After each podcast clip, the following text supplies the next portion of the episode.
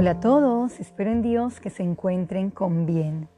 A menudo en nuestro hablar como cristianos decimos que somos guerreros del Señor, pero ¿estaremos totalmente conscientes de lo que significa?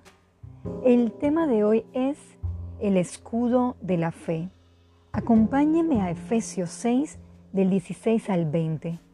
Sobre todo toma el escudo de la fe, con que podáis apagar todos los dardos del fuego del maligno, y tomad el yelmo de la salvación y la espada del Espíritu, que es la palabra de Dios, orando en todo tiempo con toda oración y súplica en el Espíritu, y velando en ello con toda perseverancia y súplica por todos los santos, y por mí, a fin de que al abrir mi boca me sea dada palabra para dar a conocer con denuedo el ministerio del Evangelio, por el cual soy embajador en cadenas, que con denuedo hable de él como debo hablar.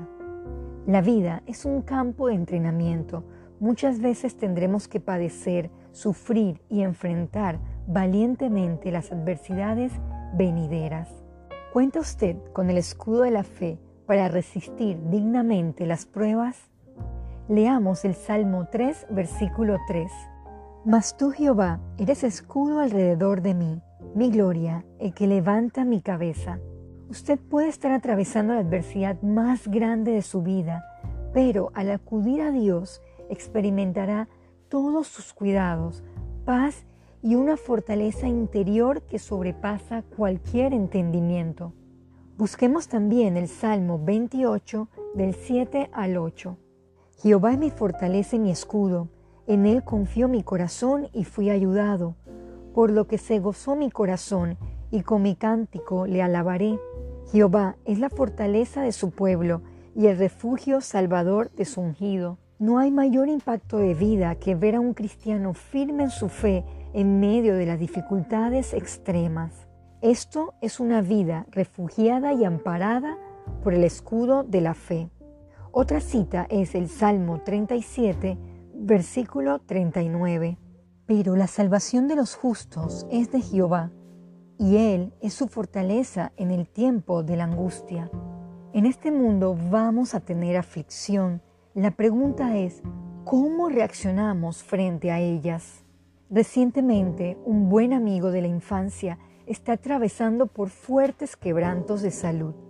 Realmente, es un verdadero guerrero y su escudo de la fe lo ha sostenido firme como un roble impactando a todos los que le rodean.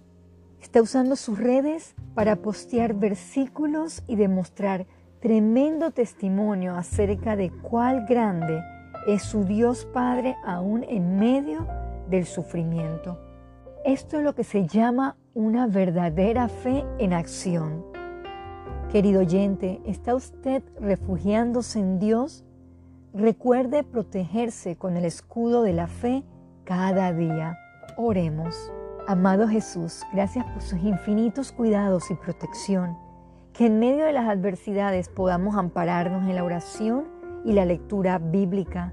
Sea siempre nuestro refugio en la tempestad y que podamos ser testigos de su infinito amor. En Jesús Oramos. Amén.